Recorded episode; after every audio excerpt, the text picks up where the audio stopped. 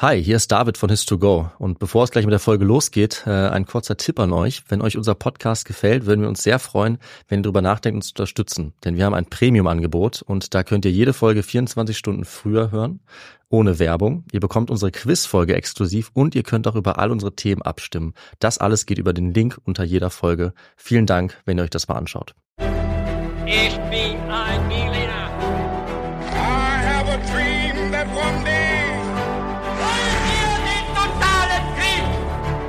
Niemand hat die Absicht, eine Mauer zu errichten.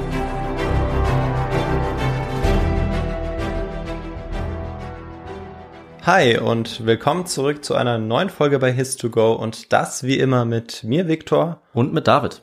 Und ja, heute kommen wir zu Folge Nummer 78 schon wieder. Es geht immer so schnell. Und David, du hast uns heute eine Geschichte mitgebracht. Denn wir erzählen uns ja alle zehn Tage, immer am 10., 20. und 30. gegenseitig eine Geschichte. Und während der eine die Geschichte erzählt, weiß der andere nie, worum es in dieser Geschichte gehen wird. Und diesmal bin ich derjenige, der unwissend ist. Und ich bin auch schon gespannt, äh, was du mir erzählen wirst. Und bevor es losgeht, stellst du mir dann auch noch immer ein paar knifflige Fragen. Ja. Da kann ich mitraten, muss ich sogar mitraten, aber alle anderen, die zuhören, äh, können natürlich auch gerne mitraten. Und bevor wir dazu kommen, haben wir aber immer noch eine Frage, die wir uns gegenseitig stellen. Und die lautet, David, was trinkst du zum Podcast?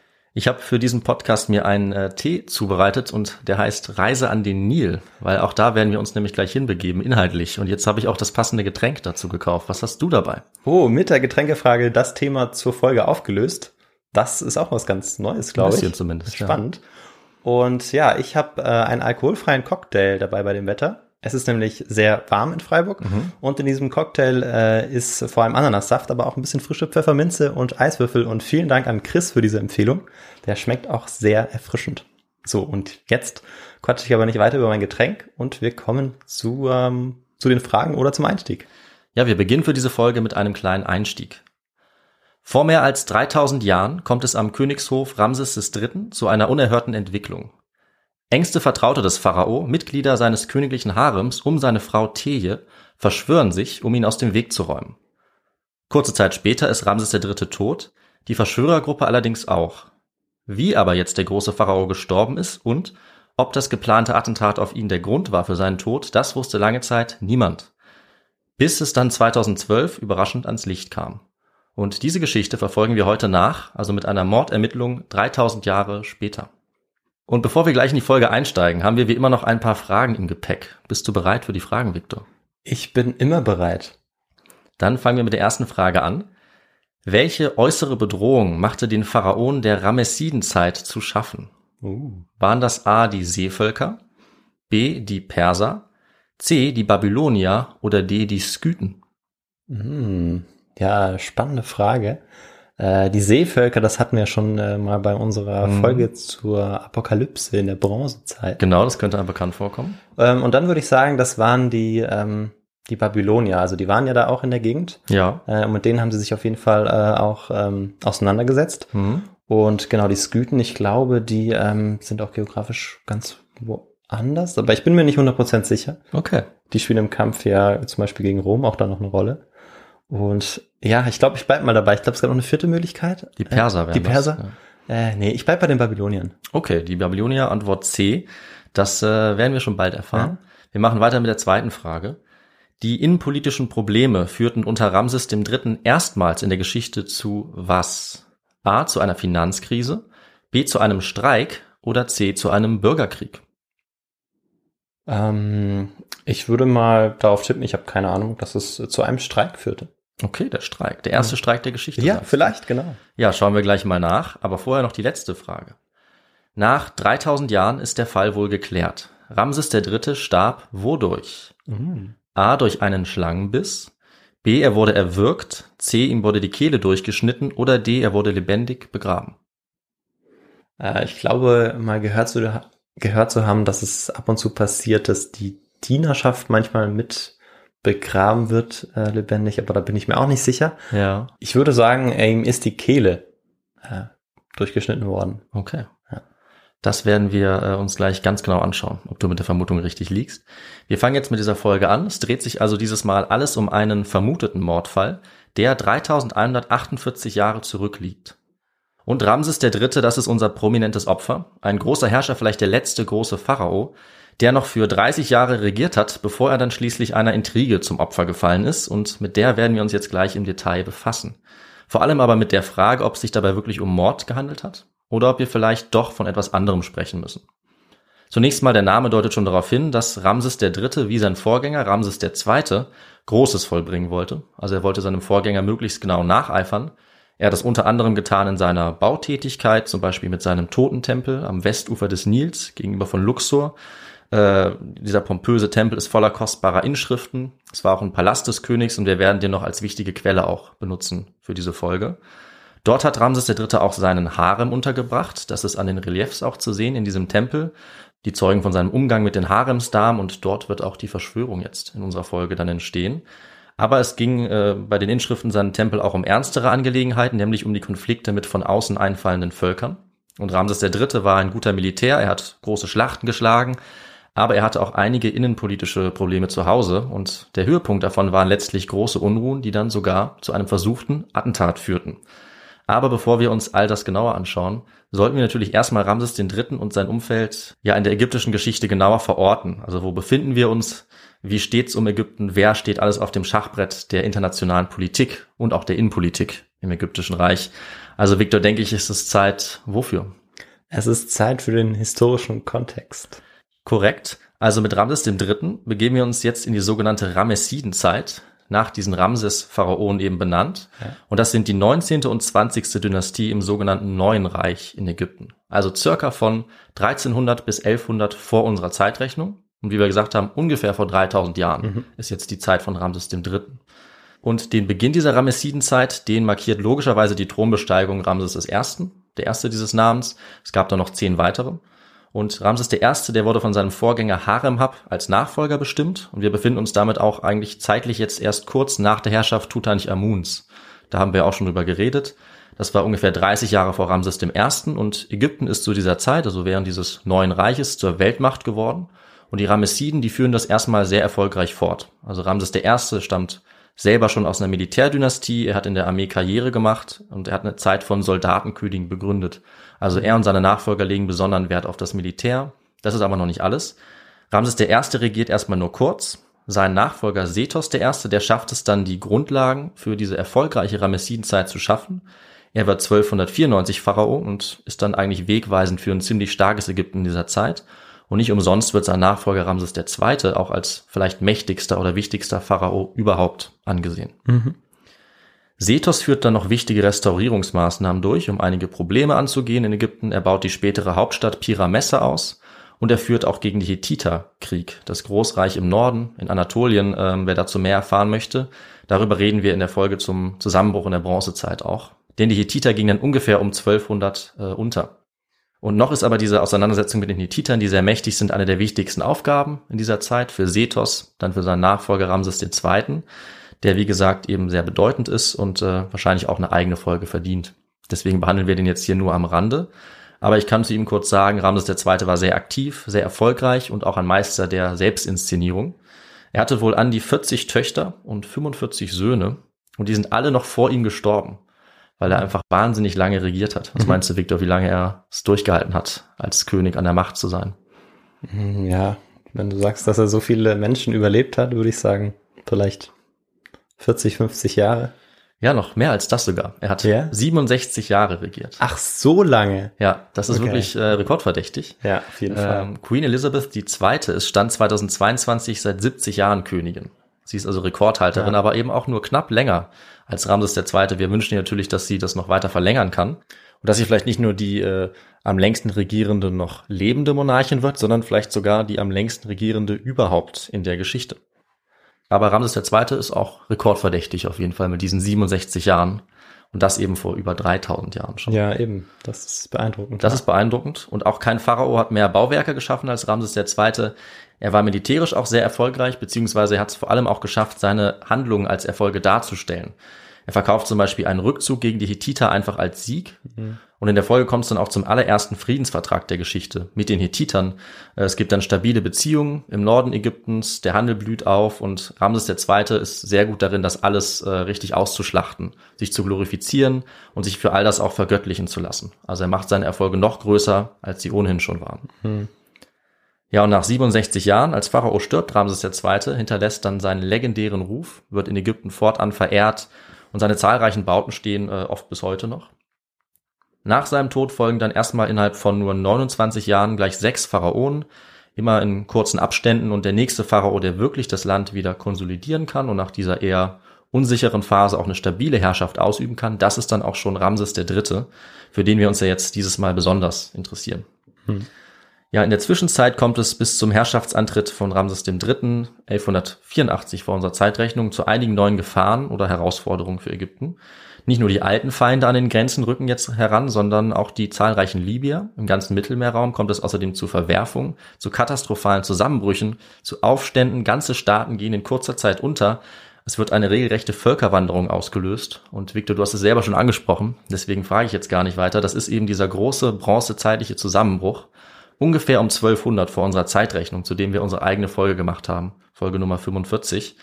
Das Hittiterreich geht dabei jetzt unter anderem unter und Ägypten wird angegriffen von den sogenannten Seevölkern. Tatsächlich, also es geht genau um die, von denen wir bis heute nicht wissen, wer sie wirklich waren. Vielleicht Flüchtende aus dem westlichen Mittelmeerraum oder dem östlichen Mittelmeerraum, die durch den Zusammenbruch ihrer Staaten, durch verschiedene Gründe wiederum andere Regionen überfallen haben. Aber mit denen müssen sich jetzt äh, die Pharaonen, die Herrscher in der Ramessidenzeit eigentlich die ganze Zeit rumschlagen. Und das ist auch die Antwort auf unsere Frage. Also die Babylonier zu diesem Zeitpunkt, die spielen keine wirkliche Rolle. Die sind Ja. eigentlich gerade ziemlich schwach. Die Perser, das ist auch zu früh, aber Ja. es sind diese mysteriösen Seevölker tatsächlich, Ah, doch noch. die jetzt äh, die ganze Zeit gegen die Grenzen Ägyptens anrennen. Ja, und als Ramses der Dritte dann den Thron besteigt, sind diese Bedrohungen immer noch präsent, also immer noch im Westen die Libyer, im Norden diese ja, Seevölker, von denen niemand wirklich weiß, wer sie sind, aber von denen wir wissen, dass sie äh, extrem viel Druck ausgeübt haben und ganz viele Regionen überfallen haben. Und dazu kommen jetzt auch noch innenpolitische Unruhen, also auch mit denen muss er sich jetzt auseinandersetzen. Das heißt, Ramses III. besteigt jetzt durchaus einen wackeligen Thron. Und seine Herrschaftszeit war eigentlich immer ein ziemliches Mysterium für die Ägyptologie. Aber er kann so als der letzte große Kriegerkönig des goldenen altägyptischen Zeitalters angesehen werden, dieses neuen Reiches. Und zwei wichtige Quellen haben wir, die uns informieren über seine Handlung. Das ist einmal, wie gesagt, sein eigener Totentempel, Medinet Habu im Westen von Theben. Dort gibt es sehr viele Inschriften, die natürlich von ihm selber oder auf seinen Auftrag hin vor allem angefertigt wurden. Und es gibt auch noch das sogenannte Harris Papyrus, also ein Papyrus. Äh, Dieses Papyrus ist eines der längsten überhaupt und es berichtet retrospektiv, rückblickend über all seine Taten, also auch über die politische, soziale, religiöse, wirtschaftliche Situation im Land, in Ägypten. Ähm, Und in diesen Inschriften im Tempel werden vor allem seine gesamten militärischen Aktionen aufgezählt. Das ist zum einen mal ein Feldzug nach Nubien zu Beginn seiner Herrschaft, dann Krieg im Westen gegen die einfallenden Libyer und im Norden dann, wie erwähnt, diese Seevölker. Und er schafft es, äh, die erfolgreich auch abzuwehren. Im achten Jahr seiner Herrschaft, also ungefähr 1176 vor unserer Zeitrechnung, berichten diese Inschriften von einem sehr großen Sieg über die Seevölker zu Lande wie auch zur See, sodass er jetzt Ägypten wohl zumindest vorerst erfolgreich verteidigen kann. Also ist ja eigentlich sehr erfolgreich, sehr effizient als Militäranführer. Wir wissen aber gleichzeitig auch von sehr schweren internen Problemen, die dann vor allem gegen Ende seiner Herrschaft aufkommen. Wahrscheinlich haben einfach die Kriege und die großen Zahlungen auch an Tempel, also er hat den Tempeln und der Priesterschaft sehr viel Land äh, übergeben und das hat dann auch zu Problemen geführt. Dadurch war jetzt die königliche Staatskasse sehr stark belastet. Und dazu kam auch eine Sache, die immer sehr wichtig ist, nämlich, dass die Nilfluten in dieser Zeit eher mager ausgefallen sind. Äh, Das haben wir ja schon in einigen Folgen besprochen. Du hast es zuletzt auch nochmal genau erklärt, deswegen gehen wir gar nicht weiter darauf ein. Aber wie zentral, wie wichtig einfach diese Nilflut ist für die ägyptische Wirtschaft, die Versorgung, ja, die Landwirtschaft und auch für die Stellung des Pharao, weil der war dafür verantwortlich persönlich, dass diese Nilflut gut ausfiel und das reiche Ernte dann eben dadurch erst möglich war.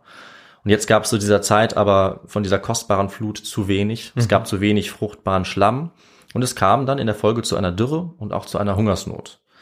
Ja, und das wiederum, also man sieht hier sehr gut, wie eins vom anderen abhängt, das hat dann dazu geführt, dass die Arbeiter im Land immer unzufriedener geworden sind.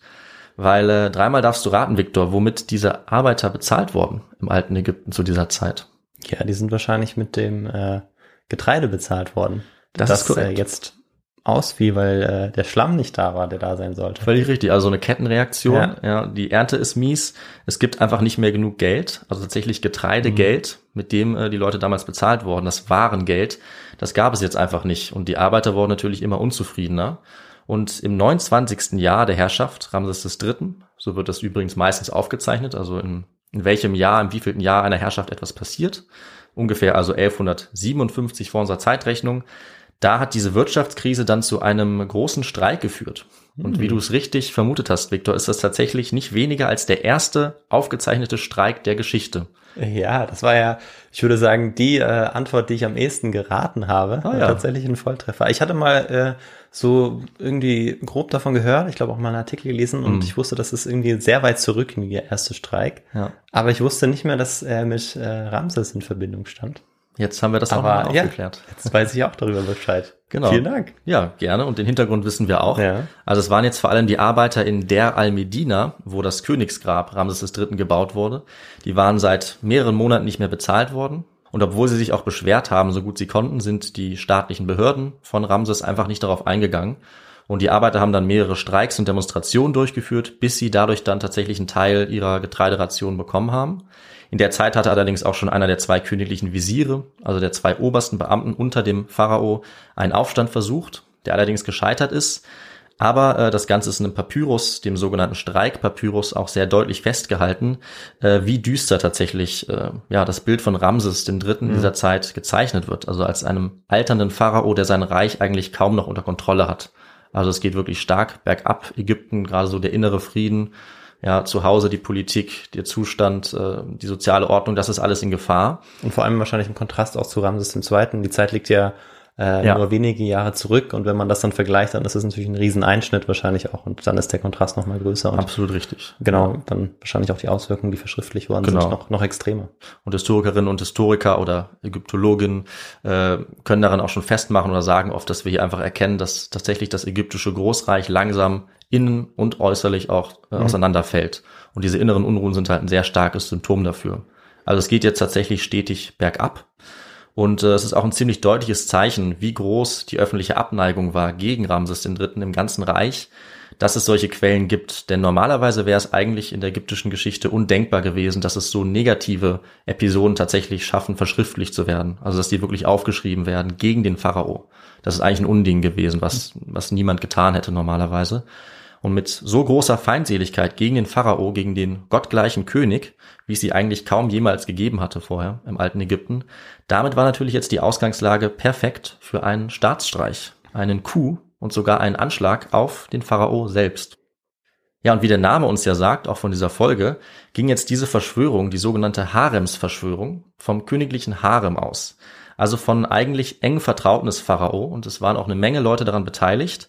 Und wir wissen auch, dass Ramses III. nach dieser Verschwörung nicht mehr gelebt hat oder dass er zumindest nicht mehr lange gelebt hat. Die Frage ist, ob und wie lange er diese Verschwörung und das geplante Attentat denn überlebt hat. Das wusste bis 2012 niemand so richtig. Und bevor wir dazu kommen, schauen wir uns jetzt nochmal den Begriff Harem genauer an, weil ich mir vorstellen könnte, dass der vielleicht ein bisschen unklar ist. Und deswegen, Viktor, ist natürlich meine Frage an dich, was ist denn jetzt eigentlich der Harem?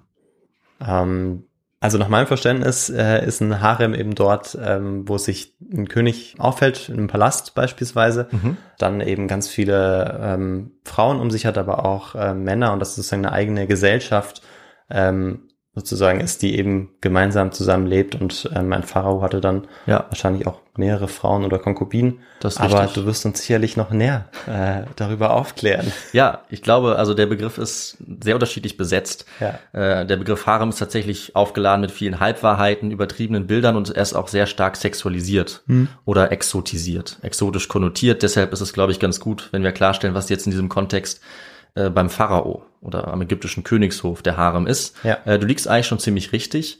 Das Problem ist, dass der Begriff Harem im alten Ägypten eigentlich nicht so wirklich zutreffend ist oder nur selten. Äh, Also es stimmt, es gab die Polygamie einmal, also viel Ehe. Das heißt, eine Person hat mehrere Partnerinnen oder Partner. Das galt im alten Ägypten aber eigentlich nur für den Pharao und seine Familie. Und das trifft aber schon auch auf diesen Harem zu. Also für den Pharao oder auch mal für die Pharaonen, wie im Fall von Hatschepsut, war es einfach ein ganz wichtiges Mittel oder wichtige Praxis, mehrere Frauen zu haben, mehrere Partnerinnen, um viele Kinder zeugen zu können. Also einmal für die Nachfolge und die Heiratspolitik und auch für politische Verbindungen. Also die haben eben natürlich auch aufgrund der hohen Sterblichkeitsrate nicht nur ein Kind zeugen wollen, sondern möglichst viele, weil viele sind gestorben, viele konnten dann aber später auch wichtige Funktionen ausüben. Das heißt, diese ja, Funktion der der politischen Nachfolgeregelung und natürlich auch des sexuellen äh, Lebens, die hat der Harem schon erfüllt. Das sind auch diese Bilder, die man oft damit verbindet, diese sexualisierten Bilder. Äh, aber es kommt noch mehr dazu. Also es ist generell nur für die Königin, wie gesagt, meistens mehrere, äh, und ihr soziales Umfeld eigentlich korrekt von einem Harem zu sprechen für Ägypten. Wir meinen also jetzt den Ort, wie du es gesagt hast, der den vielen Frauen des Pharao vorbehalten war, deren Kindern, aber auch äh, ihren engen Bekannten oder auch Mitarbeitern. Die haben sich also an diesem Ort aufgehalten, äh, aber in diesem ägyptischen Harem waren sie jetzt auch nicht ständig präsent. Sie mussten sich nicht unbedingt da aufhalten. Äh, sie waren vor allem auch nicht isoliert, wie es vielleicht mit einem Bild aus dem Nahen Osten oft verglichen wird, also mit dem Osmanischen Reich. Das mhm. trifft aber nicht zu. Also sie waren überhaupt nicht abgeschnitten vom öffentlichen Leben oder vom politischen Leben. Sie waren nicht eingesperrt, sondern ganz im Gegenteil, zu diesem Harem haben auch Institutionen dazugehört, Verwaltungsbeamte, unterschiedliche Orte auch. Es war nicht nur ein Ort, Paläste oder königliche Apartments, sogar auch äh, Landstücke. Das war eben zentral für das königliche Umfeld, gerade weil dort auch die Kinder erzogen wurden und die Erben. Und der Pharao hat sich eben dann dahin begeben, um äh, daran teilzunehmen, aber war jetzt auch nicht immer in diesem Harem. Und ja, kurz gesagt, im Harem war also viel los und vor allem auch politisch. Und das erklärt uns natürlich jetzt, warum gerade dort vielleicht eine Verschwörung besonders gut Fuß fassen konnte.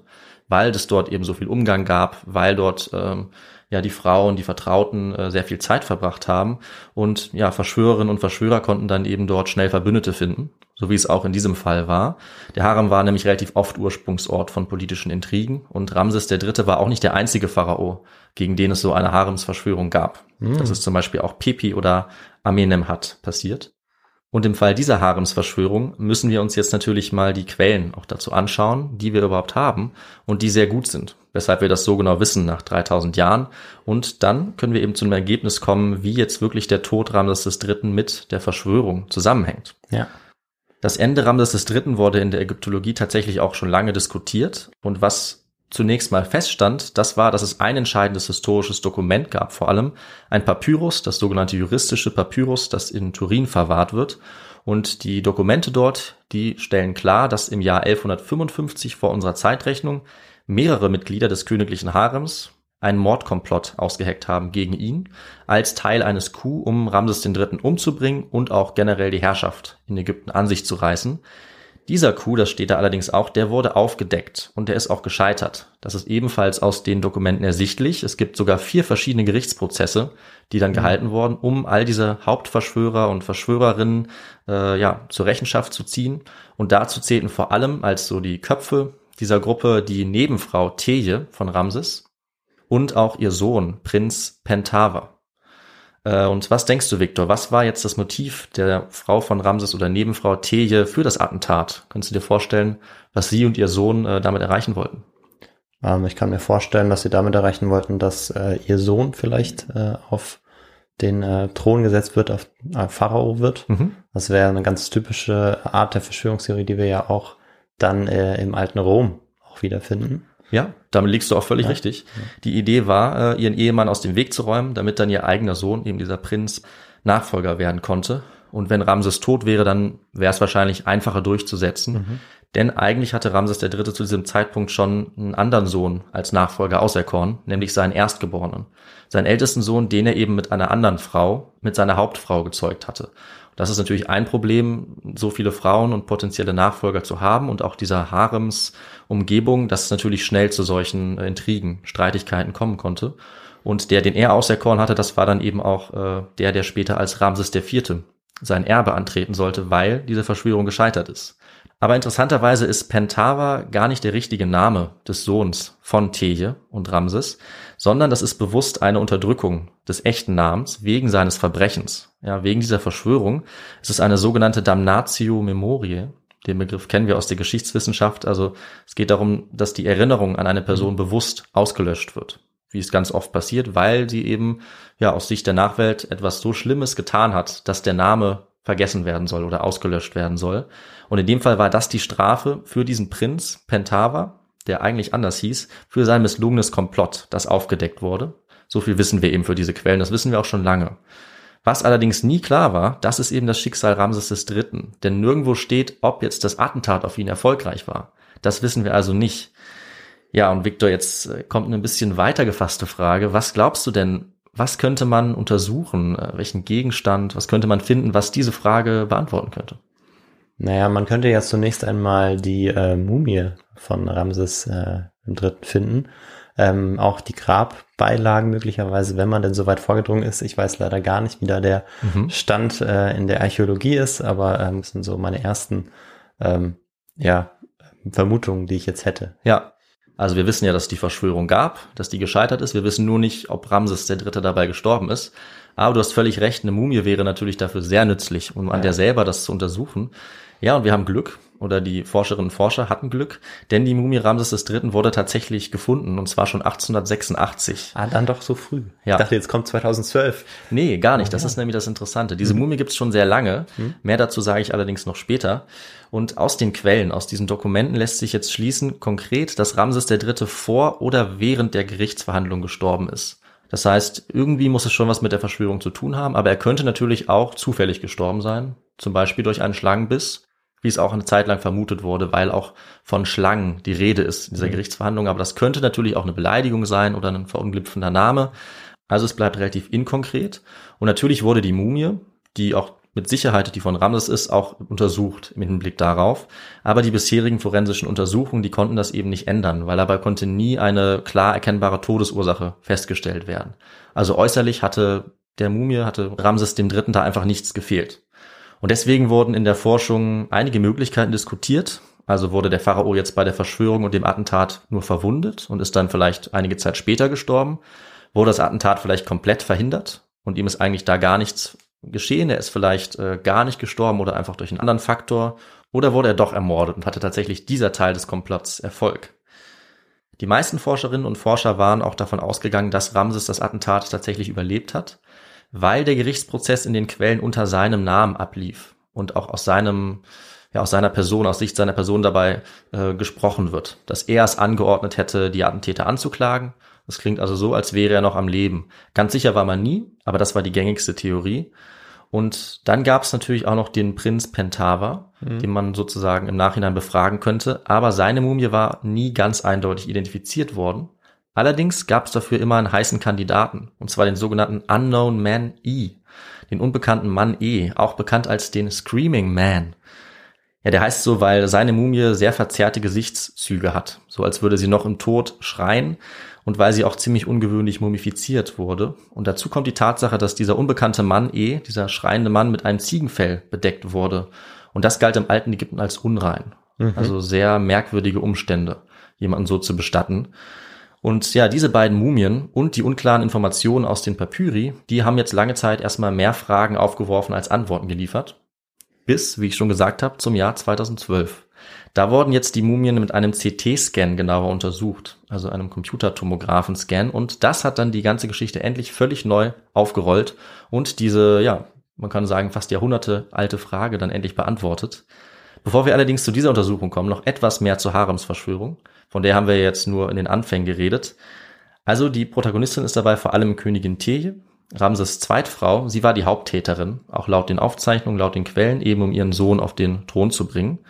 Und sie und weitere Verschwörer haben sich mit zehn Beamten aus dem Harem zusammengetan, dabei aber auch noch mit dem Aufseher der Staatskasse, mit weiteren Leuten, auch einem wichtigen Militärbefehlshaber, so dass es insgesamt 28 an der Zahl waren. Die Gerichtsakten geben auch die Namen und die Funktionen aller Angeklagten wieder. Also es ist wirklich ein faszinierendes, sehr detailliertes äh, Dokument für die Ägyptologie und das eben ein 3000 Jahre alter Gerichtsprozess. Also auch mit das älteste, was wir in der Kategorie irgendwie zur Verfügung haben. Und wir wissen, die Verschwörerinnen und Verschwörer hatten auch Kontakte außerhalb des Palastes, damit dieser Staatsstreich dann auch auf ganz Ägypten ähm, ja, ausgeweitet werden konnte. Mhm. Es wurden sogar magische Figuren dabei benutzt, die sollten gegen die Palastwächter eingesetzt werden. Sie sollten also mit Magie außer Gefecht gesetzt werden. Also es gibt einige sehr interessante Umstände. Und der Plan war natürlich, Ramses III. umzubringen, und zwar als er den Harem besucht ja, um da seine Frau und seine Kinder zu, zu besuchen. Und sobald er dort auftauchte, sollte er eben ermordet werden. Und gleichzeitig sollte von außen eine Revolte im ganzen Land angezettelt werden. Und zwar durch Nachrichten an Arbeiter und militärische Befehlshaber. Und die Papyri zitieren sogar diese Aufrufe zum Aufstand. Zum Beispiel mit den Worten, wühlt das Volk auf, treibt Feinde an zur Feindseligkeit gegen ihren Herrn. Aber wir wissen, dazu kam es nie. Äh, das Komplott wurde aufgedeckt, bevor diese Revolte ausbrechen konnte. Aber was in der Forschung natürlich immer wieder diskutiert wurde, ist die Frage, wurde das Komplott jetzt aufgedeckt, bevor Ramses III. ermordet wurde, oder war dieses Attentat noch erfolgreich? Mhm. Und wenn ja, wie erfolgreich? Wir wissen, das offizielle Todesdatum Ramses III. ist das 32. Jahr seiner Herrschaft, der dritte Monat am 15. Tag. Dazu steht in seinem Totentempel der Satz, der Falke ist zum Himmel geflogen an diesem Tag. Also auf diese Art haben die Ägypter das damals ausgedrückt. Aber was jetzt eben nicht dort steht und auch nicht in den Gerichtspapiere ist, wie dieser Falke zum Himmel geflogen ist, also wie Ramses tatsächlich gestorben ist. Und auch in der Ägyptologie konnte das aufgrund der Quellen nicht geklärt werden, weil einfach nicht klar war, wie solche kryptischen Sätze gedeutet werden sollten. Zum Beispiel auch der bekannte Satz, dass die königliche Barke umgeworfen wurde. Also da weiß man auch nicht genau, egal wie viel Kenntnis es gibt, ob das bedeutet, dass vielleicht Ramses ermordet wurde, was eine Möglichkeit wäre. Aber das ist eben so, ja, metaphorisch, allegorisch geschrieben, dass auch in der Forschung die besten Expertinnen Ja. und Experten das nicht genau wissen konnten. Und das kommt wahrscheinlich auch nicht häufig genug vor, dass man sagen kann, ah, das wird damit gemeint, Genau. sondern das ist wahrscheinlich ein Einzelfall. Oder? Genau, sonst würde man sagen, ah, das bedeutet immer das. Genau, ja. Und so ist es ja oft. Wir wissen genau, dieser Satz, diese Formulierung, die bedeutet was ganz Bestimmtes. Ja. Wusste man aber nicht. Aber zum Glück kam ja dann der entscheidende Durchbruch in dieser Frage, endlich 2012. Da hat sich dann ein Team um den Paläopathologen Albert Zink und den Ägyptologen Zahi Hawass äh, entschlossen, die Leiche von Ramses III. jetzt nochmal neu zu untersuchen. Mit den neuesten Methoden, und zwar mit forensischen, anthropologischen, radiologischen und genetischen Methoden. Ja, und wie ich bereits gesagt habe, wurde ja die Mumie Ramses III. 1886 schon gefunden und sie wurde gefunden in einer Art Massengrab, in dem ganz viele andere ägyptische königliche Mumien auch lagen. Und jetzt wäre natürlich die Frage, Viktor, wieso ähm, hat man ihn nicht in seinem eigenen Grab gefunden, wie beispielsweise bei Tutanchamun? Da- Das ist eine sehr gute Frage. Und Ja. ich glaube, du wirst es gleich auflösen, Ja? weil äh, ich habe keine Ahnung. Okay. Ja, ähnlich wie bei Tutanchamun äh, hatten wahrscheinlich die, äh, ja, die Behörden, die dafür verantwortlich waren, auch in dem Fall Angst, dass äh, diese Mumie geraubt wird. Ah, oder ja. dass sie beschädigt wird von Grabräubern. Und es war eben ganz typisch, dass schon damals, also nicht irgendwie, wie man vielleicht denken könnte, erst in jüngster Zeit, sondern kurz nach der Bestattung diese Gräber, wenn sie bekannt waren, ausgeräumt wurden, also komplett geplündert wurden und oftmals wurden dabei eben auch ja die Toten entweiht, äh, ja äh, beschädigt, äh, zum Teil verstümmelt und vor diesem Schicksal sollte wohl Ramses III. bewahrt werden, wie viele andere Pharaonen auch. Deswegen wurde er eben aus seinem eigentlichen Grab entfernt und an einen unbekannten Ort äh, ja, ver verlagert oder dort umbestattet, der eben nicht so auffällig war wie ein königliches Grab, weil da gab es ja natürlich auch kostbare Gegenstände. Deswegen war die Motivation hoch, das auszurauben. Und zu diesem Schutz wurden er und die anderen Mumien dann in die sogenannte königliche Kaschette von Der el-Bahari gebracht. Königliche Kaschette, das also ist ja ein lustiger Begriff. Kaschette heißt ja auch Versteck auf Ja, Französisch. genau. Ich bin mir auch nicht sicher, ob ich es vielleicht auch so aussprechen sollte, ehrlich gesagt. Doch, Ähm, ich glaube, das, das kann man so aussprechen. Also aus dem Französischen Genau. denkend jetzt. Aber ja, danke für deine Übersetzung. Also genau darum handelt es sich eben. Ein Versteck für diese königlichen Mumien. Also da fand man jetzt sowohl die Mumie Ramses III. als auch natürlich diesen unbekannten Mann E. Also die waren in derselben Kaschette oder Kaschette äh, versteckt worden oder bestattet worden. Und ganz viele andere Mumien auch. Auch Ramses I., Ramses II. und viele, viele weitere Pharaonen, die ich jetzt gar nicht alle aufzähle. Und äh, zu erkennen waren die meistens, jedenfalls im Fall von Ramses III., daran, dass sein Name außen angebracht war, an diesen Bandagen weil die Leute damals auch ähm, ja klar machen wollten, wen sie jetzt hier äh, umbestattet haben. Also sie haben ganz äh, sorgfältig die Namen dann dort notiert. Und jetzt kam es eben dazu, dass das Team, wir sind also wieder in der Gegenwart 2012 angelangt, einen CT-Scan jetzt vorgenommen hat, um dem Geheimnis dieser Mumie Ramses III. jetzt auf die Schliche zu kommen, äh, weil sie ja mit den vorherigen Untersuchungen nicht weitergekommen waren. Und als erstes haben sie festgestellt, dass die Mumie von Ramses III. in gutem Zustand ist, dass sie augenscheinlich nicht von Grabräubern beschädigt wurde, vielleicht eben wegen dieser Umbettung, äh, weil die Grabräuber sonst sie vielleicht verstümmelt oder Ja. beschädigt hätten. Außerdem wurde festgestellt, dass die Knochenstruktur äh, männliche Merkmale aufweist, passend zu Ramses III. Es konnte dann festgestellt werden an einigen Faktoren wie der moderaten degenerativen Veränderung an der Wirbelsäule oder auch an einer Atherosklerose, äh, dass das Alter ungefähr auf 60 Jahre bestimmbar ist. Also das Todesalter, die Mumie ist natürlich deutlich älter. Ja. Äh, Und Ramses III. war außerdem ungefähr 1,63 groß und sehr sorgfältig mumifiziert worden, also so wie sich für einen Pharao gehört. Es wurde transnasal das Gehirn entnommen, die Organe auch, das ist eben der typische Ablauf. Genau, durch die Nase. Okay. ja, ist schon ein bisschen unangenehm. Ja. Ja, aber so war es damals üblich. Äh, Und diese Hohlräume, also sein Schädel, der Bauchraum, andere Teile des Körpers wurden mit Harz gefüllt, mit Leinen und sogar auch mit einigen Gegenständen, die ihn heilen sollten oder die ihn ja in der Nachwelt begleiten sollten, ihm quasi Glück bringen sollten. Ganz typisch insgesamt für die 19. und 20. Dynastie. Und soweit war alles wie erwartet. Genauso sollte ein königlicher Pharaon, sollte eine Mumie auch aussehen. Aber dann hat das Team doch die Sensation entdeckt und die folgende Beschreibung ist etwas brutal. Deswegen eine kurze Warnung an dieser Stelle. Und zwar hat der CT-Scan auch gezeigt, dass durch den Hals der Mumie ein etwa 70 Millimeter langer Schnitt klafft. Ja, Victor, du hast also richtig geraten. Dieser Mumie wurde die Kehle durchgeschnitten. Also nicht der Mumie, sondern dem Mann, als er noch am Leben war. Tatsächlich. Der Schnitt ist sehr tief. Er hat sämtliche Weichgewebe bis runter auf die Halswirbelsäule durchtrennt. Die Trachea, also die Luftröhre, war eindeutig zerschnitten mit einer Lücke von 30 Millimetern und sogar die Speiseröhre und die großen Gefäße waren bei diesem Schnitt zertrennt worden. Die Art der Wunde, das kann man auch sagen, lässt auf einen Dolch als Mordwaffe schließen. Und es kommt noch mehr dazu, weil bei weiteren Untersuchungen auch noch festgestellt wurde, dass zusätzlich ein Teil des linken großen Zehs abgehackt wurde, und zwar mit einem sehr scharfen Gegenstand. Und diese Wunde war auch nicht verheilt. Das heißt, daher kann man schließen, dass sie kurz vor dem Tod oder beim Tod von Ramses ihm zugefügt wurde. Und weil die Umstände von beiden Verletzungen so ähnlich sind, kann man aufgrund dessen davon ausgehen, dass sie das Resultat derselben Attacke waren. Und zwar ausgeführt von mehreren Personen, vermutlich, mit unterschiedlichen Waffen. Es wurde also mit sehr großer Gewalt vorgegangen und die Verletzungen waren so stark, dass dieser Schnitt an der Kehle den sofortigen Tod Ramses III. bedeutet haben müssen. Also so ein Schnitt am Hals überlebt niemand. Und interessanterweise war dieser Riesenschnitt bisher nicht sichtbar gewesen. Die Mumie war vorher ja schon untersucht worden, aber sie trägt heute immer noch am Hals eine Art Halskrause aus Leinen. Und äh, das konnte man eben von außen überhaupt nicht sehen, was darunter lag. ja. Und man konnte es auch nicht entfernen. Ja. Aus, äh, ja, das wäre einfach nicht möglich gewesen, ohne die Mumie zu beschädigen. Ähm, und erst der CT-Scan hat dann gezeigt, was unter dieser Halskrause liegt.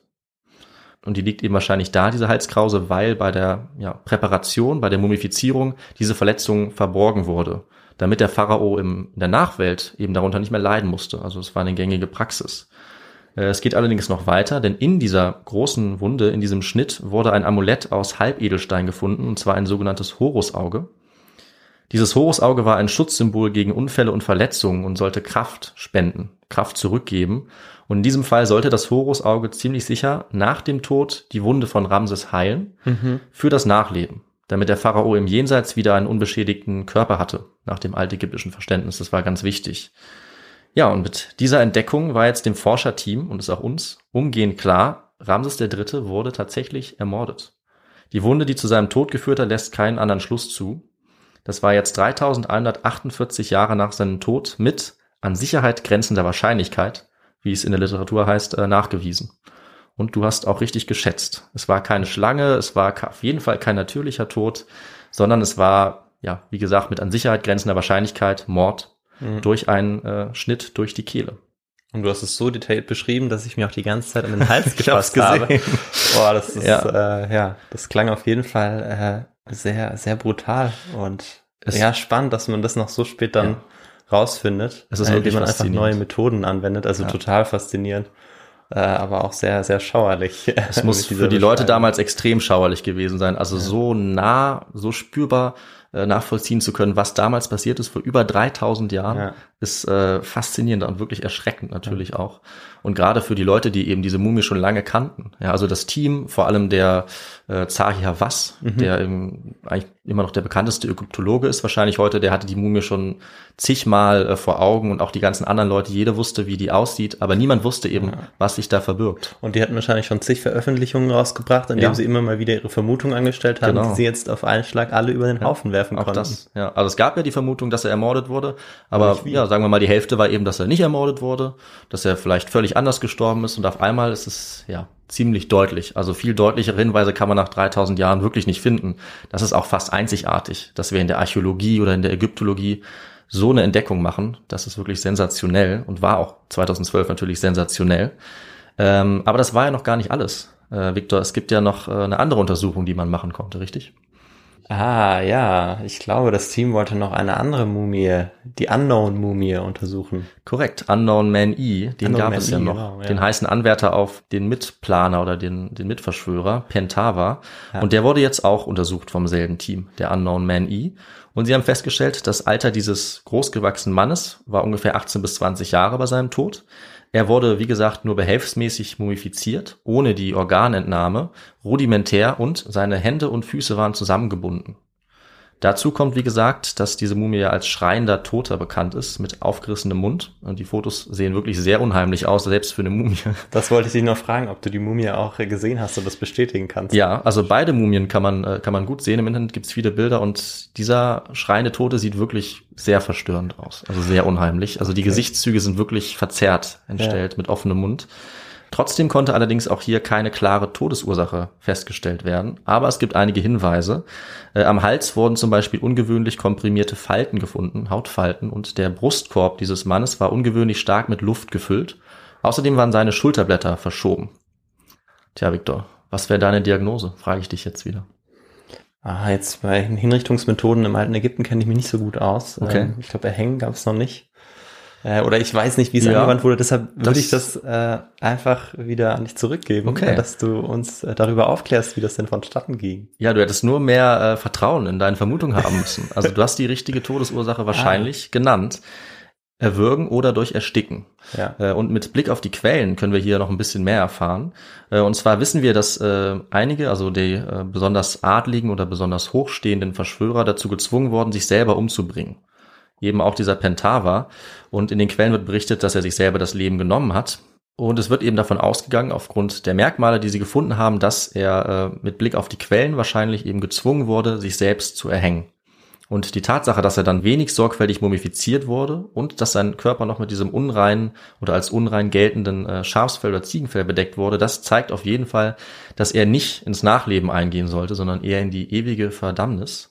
Und er ist damit schon ein sehr heißer Kandidat für den Pentava, der sich selbst umgebracht hat und eben mit diesen Spuren, die auf eine Hängen oder Erwürgen deuten, ist das zumindest die gängigste Vermutung.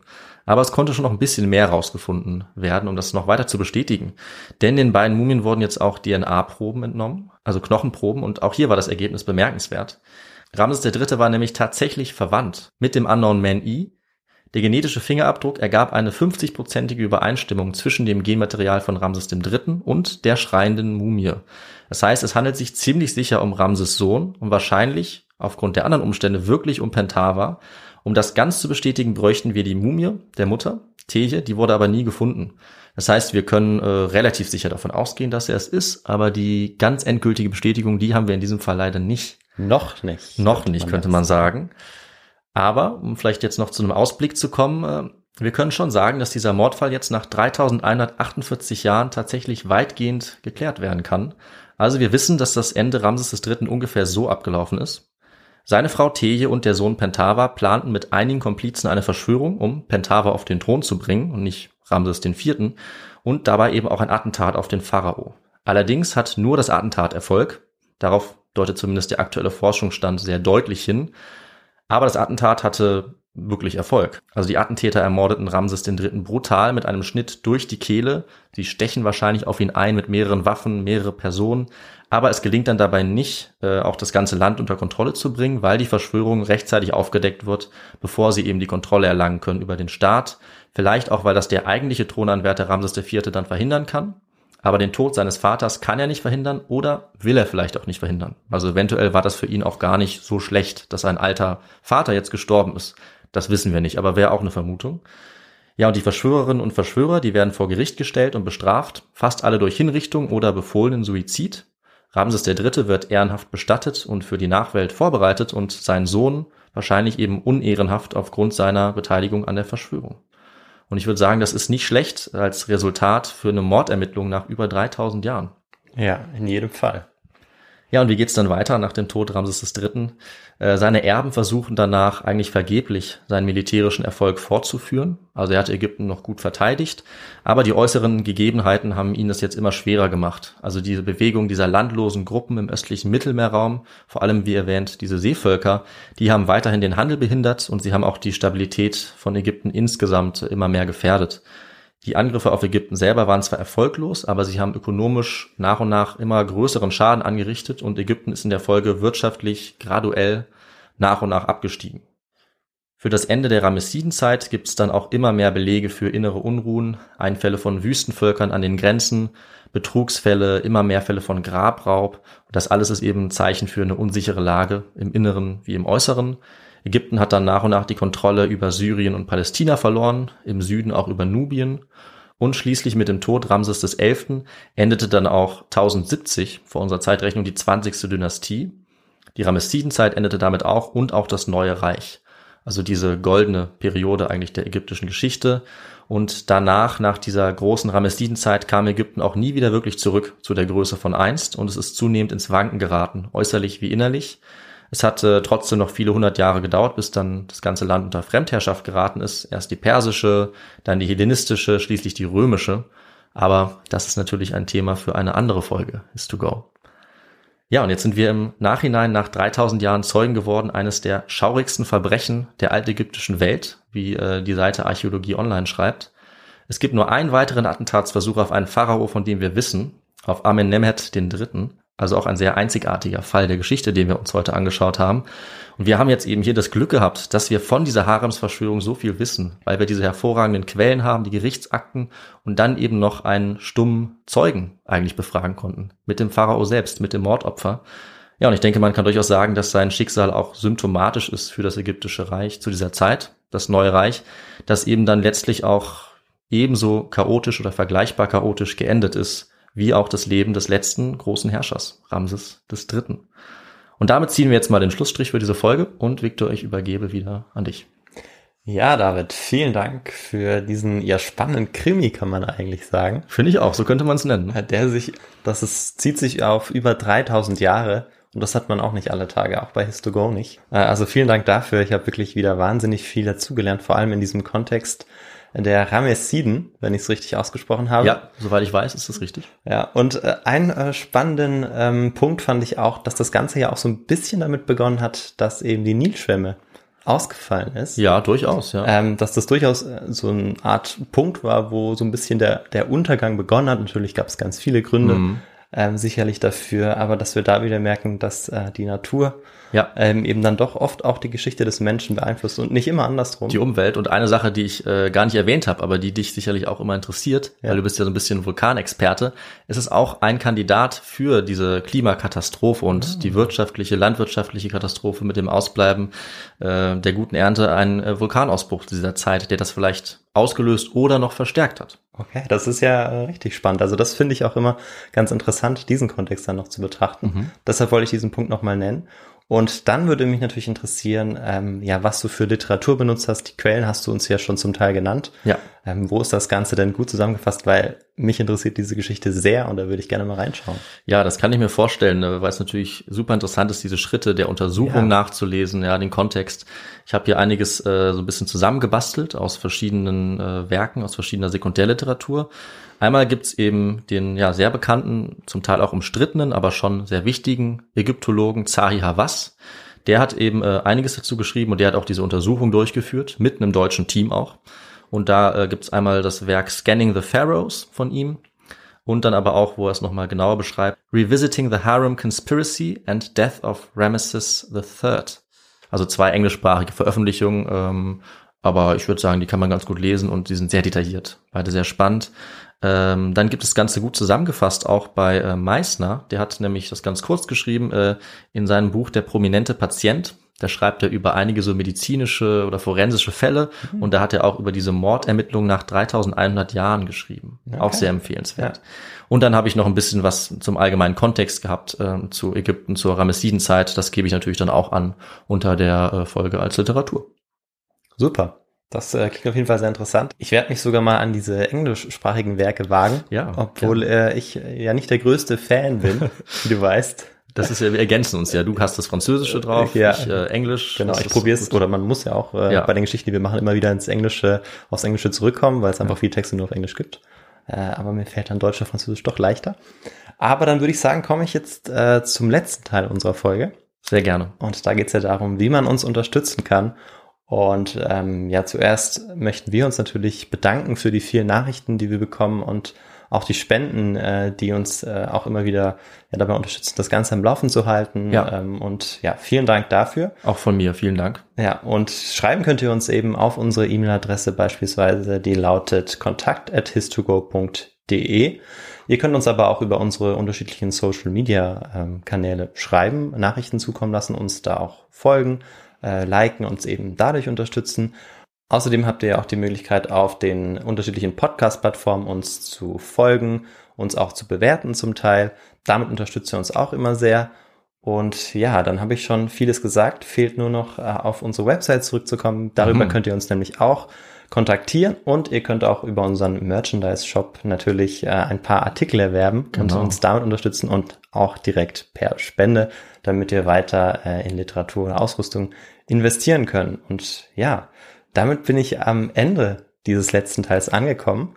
Und in zehn Tagen gibt's die nächste Folge. Ich habe auch schon eine sehr konkrete Idee im Kopf. Es geht wieder ein bisschen weiter vor Okay. äh, in der Geschichte. Finde ich gut. Ähm, aber viel weiter zurück ging ja auch nicht. Nee, es wird schwierig. äh, aber das kann man ja auch dazu sagen, es haben sich doch sehr viele Leute äh, eine Folge aus dem alten Ägypten gewünscht. Ja, richtig. Und äh, ja, ich habe mich gefreut, als ich, wie ich finde, dieses ziemlich spannende Thema gefunden habe, wo ich so ein bisschen ja, Mord und Totschlag, geheimnisvolles Ermittlung und eben diesen Kontext altes Ägypten verbinden konnte. Ja, es war wirklich alles drin in dieser Geschichte. Und ja, dann heißt's, dann bleibt eigentlich auch nicht mehr viel zu sagen. In zehn Tagen hört ihr uns wieder. Bleibt weiterhin gesund und ciao. Ciao.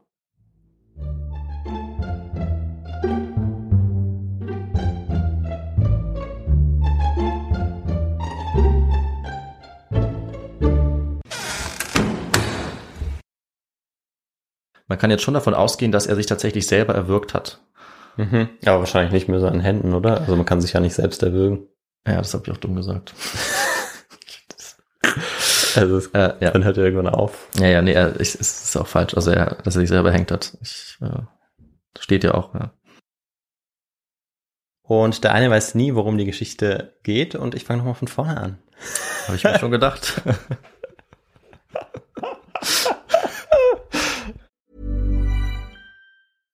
Ever catch yourself eating the same flavorless dinner three days in a row?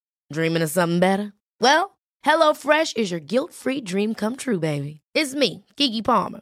Let's wake up those taste buds with hot, juicy pecan-crusted chicken or garlic butter shrimp scampi. Mm. Hello Fresh.